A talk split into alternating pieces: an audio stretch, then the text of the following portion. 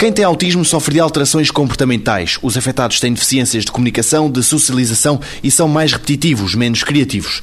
O grau de severidade da doença, diz Astrid Moura Vicente, investigadora do Instituto Gulbenkian Ciência, varia entre pacientes e o que está na origem também. Só em 20% dos casos é que se sabe porque o paciente sofre de autismo. Uma percentagem pequena de casos, o autismo surge associado a patologias com causa conhecida. Por exemplo, pode surgir associado ao síndrome do X frágil, esclerose tuberosa, ao síndrome de Rett.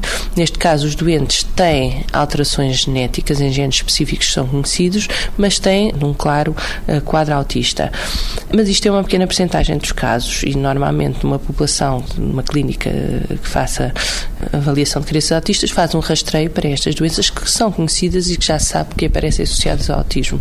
No entanto, mais de 80% dos casos são autismo sem causa conhecida.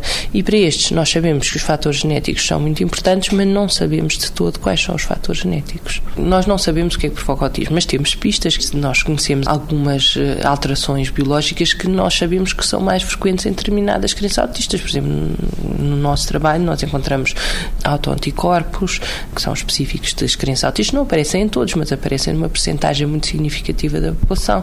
Encontramos que eh, existem marcadores de disfunção mitocondrial também numa percentagem significativa. Sabemos que, por exemplo, os níveis de serotonina, que é um neurotransmissor, estão uh, elevados também em cerca de 30% das crianças autistas e tudo isto nos dá pistas para aquilo que devemos estudar para percebermos o que é que se passa no autismo. E nós já sabemos que existem múltiplas causas porque uma percentagem dos doentes tem causas conhecidas, não é? Portanto, uh, poderá haver múltiplas causas e, e nesse caso, haver uh, subgrupos dentro do, do, autismo. Quer dizer, cura propriamente dita, talvez não, mas um tratamento que melhore significativamente as, as condições de vida de, dos indivíduos autistas, esperamos que sim.